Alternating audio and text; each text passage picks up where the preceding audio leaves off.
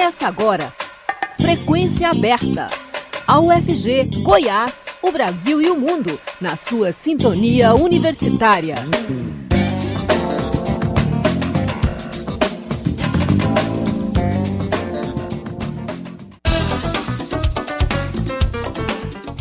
Olá, boa tarde. Está começando agora nos 870 AM o Frequência Aberta. Eu sou o Delfino Neto, sigo com você até às 5 e meia da tarde com as principais notícias de hoje.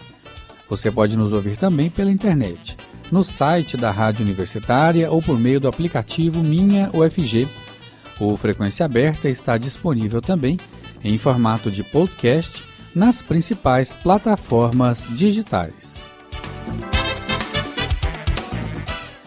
E agora conosco, ao vivo, direto do Campus 2 da UFG, o jornalista Rodrigo de Oliveira, direto da Agrocentro-Oeste Familiar. Boa tarde, Rodrigo. O que você tem de novo aí? Olá, Delfino. Boa tarde para você e para todo mundo que está nos ouvindo. Eu falo ao vivo do campus Samambaia da UFG, onde acontece a Agrocentro-Oeste Familiar 2023. A abertura do evento acontece daqui a pouquinho aqui no Centro de Cultura e Eventos Ricardo Freu Abu Faisal. A abertura estava programada para começar às quatro da tarde, mas atrasou para aguardar a chegada do ministro da Educação, Camilo Santana, que confirmou presença no evento da UFG e dos Institutos Federais de Educação de Goiás no começo desta tarde. O ministro vem de Brasília especialmente para participar da Agro Centro-Oeste Familiar, que se consolida como um dos principais eventos de agricultura familiar do estado. Quem também tem presença confirmada na abertura da feira é o prefeito de Goiânia, Rogério Cruz, do Republicanos. Várias autoridades marcam presença no centro de eventos da UFG, incluindo o ex-prefeito de Goiânia e professor aposentado Pedro Wilson, do PT. A reitora da UFG, professora Angelita Pereira de Lima, fará o discurso oficial de abertura da Agro Centro-Oeste Familiar, daqui a pouquinho. Por aqui, muitos expositores apresentando o melhor da agricultura familiar produzida no estado de Goiás. Temos uma feira livre com hortaliças, frutas, mel, produtos beneficiados e artesanatos.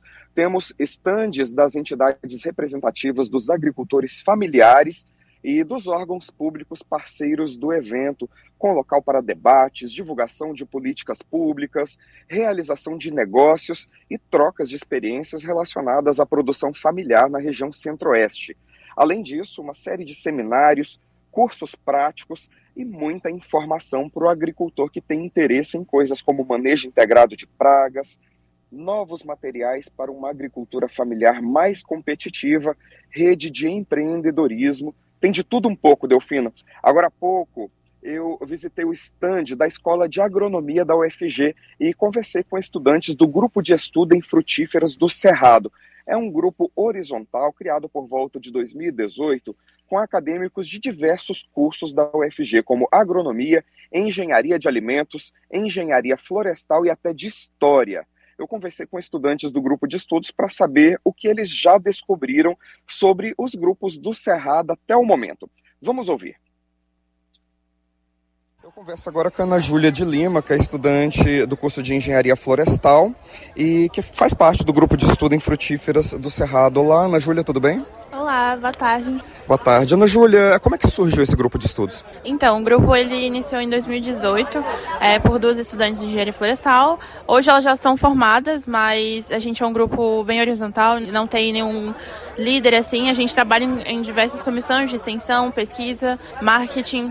E a gente está sempre trabalhando focada mais em extensão, é, em parques, em lares de idosos, para tentar introduzir um pouquinho do conhecimento sobre as frutíferas de cerrado para a sociedade. E qual que é o objetivo principal do grupo de estudos? É realmente gerar esse conhecimento, porque apesar da gente viver num bioma bastante rico em questão de frutíferas, as pessoas têm pouco conhecimento em saber sobre essas frutíferas. Então a gente tenta levar esse conhecimento e muitas vezes tentar realmente, porque Por exemplo, eu, antes de entrar no grupo, eu nunca tinha experimentado o jatobá. E a gente já fez diversas pesquisas com jatobá, é, fez brownie de jatobá, trufa de jatobá, geleia de jatobá. Então, é realmente tentar introduzir esses sabores que são tão ricos e que, infelizmente, estão acabando, né? Com desmatamento, enfim. É, tem frutas que são mais conhecidas, né? O baru, por exemplo, são frutos do cerrado mais conhecidos, mas vocês trouxeram coisas aqui bastante interessantes.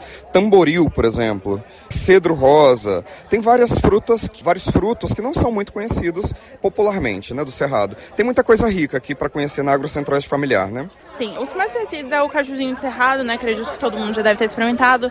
O jatobá tem diversas árvores aí, a maioria já, principalmente o pessoal mais velho, assim, conhece. Baru, castanha do baru é, é comestível, todo mundo gosta, é uma delícia. Os que estão aqui, por exemplo, nem todos são comestíveis. Por exemplo, o ipê verde, apesar de todo mundo é, não saber, é um fruto do cerrado, mas é um fruto seco, ele não é comestível. Tem uns com cara de que não são comestíveis mesmo. Por exemplo, escova de macaco, que tá aqui bem do meu lado. Escova de macaco não parece ser um fruto comestível. Ela não parece ser comestível, mas ela, a gente faz um chá dela pra, pra, pra é, terapêutico, pra, pra terapêutico. A gente tem a, ah, a baunilha de cerrado é comestível também, tamba, mas por exemplo, cedro rosa, jequitibá, saboneteira não são comestíveis. Eles são frutos, mas eles são frutos secos que não fazem bem se forem consumidos. É, você falou do chá, que é feito aqui com escova de macaco, e além de chá, do próprio fruto ser comestível, tem diversos produtos que você pode fazer com, com, com esses frutos, né? Sim. Por exemplo, o baru, a gente tem aqui mostrando, é um licor de baru. É, o baru dá para fazer farinha de baru, jatobá, farinha de jatobá, igual eu falei, trufa, brownie, bolo. O cajuzinho, é, suco, é, um drink, por exemplo, é o próprio fruto mesmo, né? O que muita gente não sabe é que, na verdade, a castanha, que a gente chama castanha do caju, na verdade, é o fruto, né? É um pseudo-fruto. E além da Ana Júlia de Lima, que falou comigo aqui agora, quem também faz parte do grupo de estudo em frutíferas do Cerrado é a Daniele Santos, que é estudante do curso de História aqui na UFG. Olá, Daniele, tudo bem? Tudo bem, e você? Eu estou bem também, muito obrigado. Daniele, qual que é a importância histórica do estudo desses frutos do Cerrado? É muito interessante você me perguntar isso, porque nós estamos num bioma que ele vem sendo muito desmatado. Desde a Revolução Verde, que é, criou toda essa narrativa histórica em volta do Cerrado, que na verdade o Cerrado é, não é uma terra fértil, é uma terra sem nada, digamos assim, né? Mas na verdade o Cerrado é muito rico. Então, assim, é, no grupo a gente traz muito essa discussão porque mesmo nós que moramos aqui no ambiente urbano, não sabemos muito em relação às frutíferas do Cerrado, mas nós temos várias comunidades tradicionais, não só comunidades tradicionais, mas pessoas que trabalham com a agricultura familiar também, que são detentores de saberes riquíssimos sobre as frutíferas do Cerrado. E desde que você entrou no grupo de estudos, o que, que você descobriu de mais interessante que você não sabia? Olha, é, antes de entrar no grupo, mesmo sendo apaixonada pelo cerrado, eu não conhecia muitas frutíferas. Eu conhecia mais o cajuzinho, que é uma frutífera que eu sou apaixonada. Então, foi muito interessante é, descobrir sobre a utilização do baru para alimentação mesmo, como farinha, é, a utilização em bolo, fa, é, paçoquinha, que eu achei muito interessante também. Então, o que mais me deixou assim impressionada depois de entrar nisso no grupo foi a utilização desses frutos como alimento, né? E a área de frutíferas do Cerrado é uma área de interesse sua para prosseguimento de estudos acadêmicos né, futuros. Sim, sim. Eu entrei na história aqui na UFG no ano passado, mas eu vim de transferência de um outro curso. Mas eu sempre fui apaixonada pelo Cerrado, então eu decidi seguir mais esse, esse lado da história ambiental, que ainda não é muito difundida no estado de Goiás. Até por conta, assim, é, da questão do agronegócio, esse todo o desmatamento que acontece. E aí é, eu me interesso muito por essa área porque é muito importante, não só para a consolidação é, das frutíferas nas, como produtos de venda nas comunidades, mas também como a conservação do bioma, que é uma, é uma das minhas maiores áreas de interesse dentro da história ambiental. Fazer é, estudos acadêmicos que vão contribuir para além das comunidades, mas também para a conservação do bioma. A Ana Júlia tinha me explicado aqui que a estrutura do grupo de estudos é horizontal e há estudantes de diversos cursos participando desse grupo de estudos em frutíferas do Cerrado. É, estudantes de outras, de outros cursos da UFG que queiram participar, é, como é que faz? Quem é que procura? Como é que faz para entrar nesse grupo de estudos? Então, nós temos um processo seletivo. Esse ano ainda não ocorreu o processo seletivo. E a gente publica no nosso Instagram, porque nós temos um Instagram. E aí a galera pega e faz suas inscrições lá. Aí depois disso, é, passa por uma análise com a nossa orientadora do grupo, que é a professora Rosângela, com é, outros integrantes do grupo também. E aí a gente faz entrevista com esses candidatos. E aí a gente vê como é que vai ser, é, qual a atuação que esse candidato pode ter no nosso grupo, pode agregar né, no grupo. E aí, através disso, a gente vai selecionar pessoas para estar tá entrando no grupo. Mas a gente aceita pessoas de qualquer curso, por ser é, um grupo de interdisciplinar. Passa então o Instagram do grupo de estudos para quem tiver interesse em se juntar a vocês. O nosso Instagram é gfruce.ufg. Tá certo, eu conversei com a Daniele Santos, que é estudante do curso de História da UFG, e também com a Ana Júlia de Lima, estudante do curso de Engenharia Florestal. Muito obrigado, meninas. Eu que agradeço. Obrigada. Já o COTEC, Colégio Tecnológico do Estado de Goiás, e a Emater de Cristalina levaram à AgroCentro-Oeste Familiar 2023 uma exposição sobre o controle biológico e o manejo integrado de pragas. O repórter estagiário Vinícius Pimentel está também no campo Samambaia, assim como Rodrigo Oliveira, e conversou sobre o assunto com o técnico em agropecuária da Emater, Luiz Afonso Pereira, e com o engenheiro agrônomo Fábio Klein, que é professor do COTEC. Vamos acompanhar a entrevista. A crescente demanda por alimentos, resultado do aumento contínuo da população mundial, resultou no aumento do uso de produtos químicos para o controle fitossanitário, principalmente a partir da década de 1950. Entretanto, o aumento do uso de agrotóxico trouxe junto uma série de problemas ambientais, como a contaminação de rios e nascentes e a morte de inimigos naturais, além de problemas para a saúde humana, com reflexo nos aplicadores dos agrotóxicos e na população consumidora. O estande do COTEC, Colégio Tecnológico do Estado de Goiás, na Agro Centro-Oeste Familiar 2023, apresenta uma parceria com a Emater de Cristalina no interior de Goiás, uma exposição sobre o controle biológico e o manejo integrado de pragas. Eu converso agora sobre esse assunto com o Luiz Afonso Pereira Lopes, que é técnico em agropecuária da Emater de Cristalina. Olá, Afonso, tudo bem? Tudo bem, Vinícius. Quais são as pragas mais comuns que afetam as plantações em Goiás? Olha, Vinícius, a gente tem na agricultura familiar, que é a qual a, a Emater ela presta assistência técnica, a gente vê muito a questão de fumagina, que é a doença dos citros, cochonilha, pulgão, lava minadora. Então são insetos corriqueiros que mais comum encontrados na né, o ambiente rural familiar. Nosso objetivo é ensinar o produtor a identificar essas pragas, essas doenças e o uso consciente do, dos agrotóxicos, sempre dando alternativa de produtos biológicos, né? E sempre tendo uma atenção a mais com relação à aplicação. A aplicação de inseticida é, de forma correta, quantidade correta, época certa, como é feito o controle biológico dessas pragas sem o controle de agrotóxicos nocivos para a saúde humana? A primeira medida é conscientizar o mutuário, o produtor, a usar inseticida seletivo. No caso, não uso de inseticida de âmbito aspecto, porque vai combater, vai matar tanto a praga quanto o, o inimigo natural.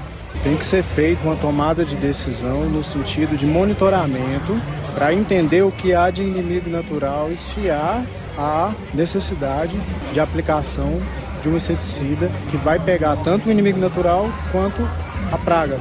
A gente indica muito a questão de produtos que não sejam nocivos ao próprio ser humano, no sentido que essa preocupação com relação à carência muitos produtos têm uma carência a mais no qual o produtor muitas das vezes não respeita. Isso aí é comum e a gente vê muito, não estou difamando. Então é essa conscientização. É óleos vegetais, uso de óleo de ninho, óleo mineral, detergente, calda, calda de momona, calda de fumo, calda de pimenta, todas essas alternativas mais biologicamente correta e de uma forma que não vai comercialmente atrapalhar essa questão da venda. Eu converso também com o engenheiro agrônomo Fábio Klein, que é professor da Cotec. Olá, Fábio, tudo bem? Boa tarde, tudo bem com vocês? Ah, comigo está tudo ótimo. O controle biológico ele pode ser feito em qualquer produção agrícola? Não, o controle biológico, como uma forma biológica de a gente tratar, é uma forma que não degrada o ambiente. Né? A gente pode utilizar em todas as culturas. Existem as grandes culturas que a gente conhece como a soja, como o milho, a cana de açúcar em si, a gente pode fazer o controle biológico nela. Fala que em grande área a gente não pode fazer, a gente sempre tem um método que a gente pode trabalhar, tanto a curto quanto a longo prazo. E há uma conscientização entre os produtores de agricultura familiar para o uso do controle biológico de pragas? O pequeno produtor rural, ele tem, um, tem o seu conhecimento, está tá buscando cada vez mais conhecimento. E ele também está buscando instituições de pesquisa, temos a UFG, temos a Cotec, temos os IFs, estão buscando esse conhecimento para implantar essa gestão na sua agricultura. E o controle biológico encarece a produção? Não, o controle biológico, ele tende a fazer o que para a gente? Ele tende a gente reduzir o custo. Se a gente está reduzindo o custo no campo, a gente está tendo maior lucratividade. Então, se eu trabalho com o químico, o controle convencional, eu vou estar sempre que estar tá usando cada vez mais e maior concentração o produto para controlar aquela mesma praga. No controle biológico, não. Eu posso utilizar a própria interação no ambiente, a interação entre organismos para que eu consiga fazer o controle ou reduzir aquela população de pragas. Qual o canal para quem quiser fazer contato com você e saber mais sobre o controle biológico de pragas? Pode procurar diversos meios. A gente tem a própria Cotec, vocês podem ter cursos profissionalizantes voltados diretamente para o agro, voltado ao pequeno produtor rural. Temos também a Emater, que a Emater ela trabalha diretamente com o homem do campo. Então, dependendo da sua localidade, pode consultar a sede da Emater, que eles serão bem recebidos. Temos também o Senar, que é uma grande instituição que trabalha tanto com o Senar Mais, trazendo o técnico e levando para aquele produtor para poder trazer ele daquele a quem conhecimento para uma pessoa com alto nível de conhecimento e entende a sua propriedade rural. E também, se quiser conversar com a gente mesmo, pode entrar no Instagram fabio.klein que a gente pode conversar lá, interagir e trocar ideias sobre o manejo biológico. Podemos procurar também aqui a própria Cotec aqui, que está com a sua estande aqui na instituição UFG, pode conversar com a gente, a gente tem diversos materiais, tanto na área de entomologia, quanto na área da biologia, quanto na área de manejo integrado de pragas. Vocês estão convidados, eu agradeço quem vier e agradeço vocês que estão escutando aqui. Vinícius Pimentel para a Rádio Universitária. A Feira Agro Centro-Oeste Familiar 2023 chega à vigésima edição e está acontecendo no campus Samambaia da UFG, em Goiânia. São milhares de agricultores familiares presentes ligados a entidades como FETAEG e FETRAF, além de outras entidades parceiras, como o Banco do Brasil, SEBRAE, UNB, Embrapa, CONAB, COTEC, INCRA, EMATER, Unifimes, Governo de Goiás, IFG, IF Goiano, UFG, entre outros. A Feira Agro Centro-Oeste Familiar é aberta a toda a sociedade, gratuita e ocorre a partir das 8 da manhã até às 6 horas da noite, até o próximo dia 20 de maio. Agora são 5 horas 19 minutos. A gente faz um intervalo e volta já. O Frequência Aberta volta já. Universitária, uma emissora única, valorizando os compositores que criam a beleza e a força da música brasileira e o melhor da música internacional música erudita, instrumental e popular, jornalismo com independência e compromisso público. Acesse também pelo site radio.ufg.br e pelo aplicativo Minha UFG.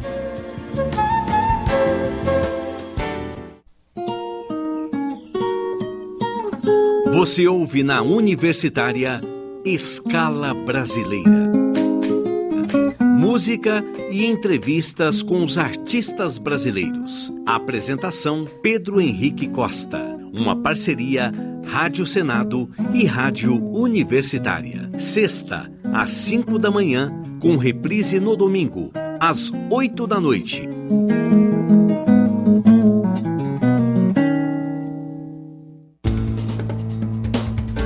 Você está ouvindo Frequência Aberta.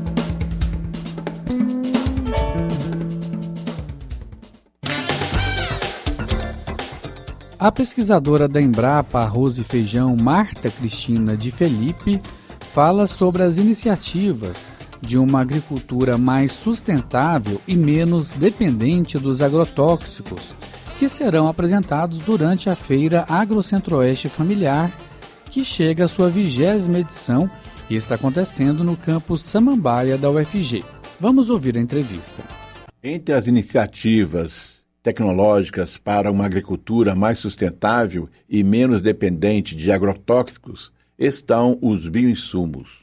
O tema é um dos destaques da Agro Centro-Oeste Familiar 2023, o maior evento regional da agricultura familiar que acontece de 17 a 20 de maio no campus Sambambaia da UFG, em Goiânia. Pesquisadora da Embrapa Arroz e Feijão, Marta Cristina Di Felipe falar sobre a importância da sustentabilidade na agricultura e o uso de bioinsumos. Olá, Marta Cristina, obrigado por falar à Rádio Universitária. Obrigado, Hélio, e obrigado à rádio pelo convite. Quais as principais soluções para o campo que serão discutidas durante o workshop Mais Comida, Menos Agrotóxicos na Agro Centro-Oeste Familiar? Então, nós vamos mostrar a solução que é a utilização de bioinsumos, que são insumos que vão trazer e melhorar a saúde da planta como um todo, e assim poder diminuir a utilização de outros insumos, como por exemplo fertilizante químico e agrotóxico. Como a utilização de bioinsumos pode ajudar na produção agrícola mais saudável e sustentável? Os bioinsumos, eles são compostos por substâncias naturais, ou organismo vivo, ou substâncias que são derivados desses organismos vivos. E eles têm uma função muito importante quando eles estão no solo, quando em interação com a planta. Eles podem melhorar a saúde da planta, deixando ela mais forte para não adoecer e abalar a produtividade, assim como pode ajudar a planta a assimilar mais nutrientes, diminuindo a necessidade de fertilizantes externos. Na Agro Centro-Oeste Familiar, além de você, quem serão os demais palestrantes do workshop e do mini curso sobre insumos? Então, nós teremos a participação em dois momentos. Primeiro, nós vamos uh, ter a oportunidade de oferecer um mini curso junto com outros colegas aqui da Embrapa, como, por exemplo, pesquisadores que vão falar sobre a promoção de crescimento, sobre as boas práticas para a produção de bioinsumo e também a minha abordagem, que será para o controle de doenças. Durante a mesa redonda do workshop, com o tema Mais Comida, Menos Agrotóxico, nós teremos a participação de professoras da UEG e da Universidade do Rio Grande do Sul. Como as políticas públicas podem auxiliar na criação de uma agricultura mais sustentável e menos dependente de agrotóxicos? Bom, essa pergunta é muito interessante porque é, aqui na Embrapa nós geramos muitas informações, muitos dados científicos que podem nortear essas políticas públicas. E uma vez elas sendo construída com base na realidade do nosso agricultor, ela pode levar à legalização do que já é feito hoje. E isso é muito importante para o pequeno agricultor, como para qualquer outro agricultor. E qual a importância da agricultura familiar na economia brasileira? A agricultura familiar é a economia brasileira. Ela é tão importante que a gente é, é muito difícil quantificar. porque é o pequeno agricultor que realmente produz o alimento que vai para a mesa do brasileiro. E como a Embrapa tem contribuído para o desenvolvimento de tecnologias sustentáveis na agricultura? Olha, muito do que nós fazemos aqui é com foco na sustentabilidade para melhorar e fortalecer a sustentabilidade das cadeias produtivas. Como, por exemplo, nós trabalhamos intensamente com o desenvolvimento de produtos à base de é, micro-organismos vivos Assim como eu tenho colegas que trabalham também com o mesmo tema, mas voltado não só para o controle de doença, como é o meu caso, ou a promoção de crescimento, como outros colegas, mas também para mitigar os efeitos de estresses, como, por exemplo, a deficiência hídrica. Então, todos os nossos projetos têm muito a ver com o desenvolvimento de práticas sustentáveis, tecnologia para tornar a agricultura mais sustentável. E quais são os desafios enfrentados pelos agricultores familiares brasileiros na produção de alimentos? Muitos, muitos, Hélio. É, o que nós podemos dizer é que a utilização de bioinsumo ele pode fortalecer ao longo do tempo e melhorar as condições de saúde da planta. Quando a gente fala em melhorar a saúde da planta, é como um todo os aspectos nutricionais, a capacidade da planta de aguentar um, uma seca ou um calor muito intenso. Então, tudo isso é focado em melhorar a saúde da planta. Como a inovação pode ser uma solução para a criação de uma agricultura mais sustentável? É porque, quando nós pensamos em uma solução inovadora, nós estamos tentando resolver questões de uma forma diferente do que já foi feita. Por isso que é importante, nós temos sempre que buscar caminhos é, melhores e que realmente dão passagem para a sustentabilidade. Quais a, as tendências e perspectivas futuras para a utilização de bioinsumos na agricultura? Se nós tomarmos pelo comércio, pelo mercado, eu tenho para te dizer que a perspectiva é muito grande. Nós podemos esperar um aumento considerável na utilização de bioinsumos. Do ponto de vista da agricultura, existe uma tendência cada vez maior em substituir o que é químico por produtos naturais ou produtos que sejam é, de mais ação, como por exemplo, nós podemos dizer que os bioinsumos eles têm mais de uma atividade. Quando nós colocamos um fertilizante, um, ele vai entregar para a planta os nutrientes que ela precisa. Quando nós tratamos com bioinsumo, nós estamos fornecendo os meios para que a planta seja nutrida para, para todos os nutrientes que ela precisa, mais o fortalecimento contra doenças e estresses. Então, a tendência é muito grande para substituir o que é considerado hoje sintético. Como a população pode se beneficiar de uma agricultura mais sustentável e menos dependente de agrotóxicos? Ah, é, isso vai refletir diretamente na qualidade do alimento que vai para a mesa do brasileiro nós podemos dizer que vai impactar diretamente porque ele estará comendo um produto muito mais saudável, com menos resíduos químicos, além de saber que o custo para aquela produção diminuiu. Então, vai melhorar a renda do produtor e melhorar a qualidade do alimento que vai para a mesa do povo brasileiro. Além disso, ao longo do tempo, nós estamos trazendo sustentabilidade e cuidando do meio ambiente, que é tudo isso que nós procuramos. E com isso, nós estaremos trabalhando dentro dos Objetivos de Desenvolvimento Sustentável que a ONU mostra para o mundo todo. E isso é muito importante. Obrigado, Cristina. Obrigado, Hélio, e estou aqui à disposição. O Frequência Aberta fica por aqui. A todos uma boa tarde, obrigado pela audiência e até a próxima. A Universitária apresentou Frequência Aberta Notícias da UFG, de Goiás, do Brasil e do mundo nos 870 AM.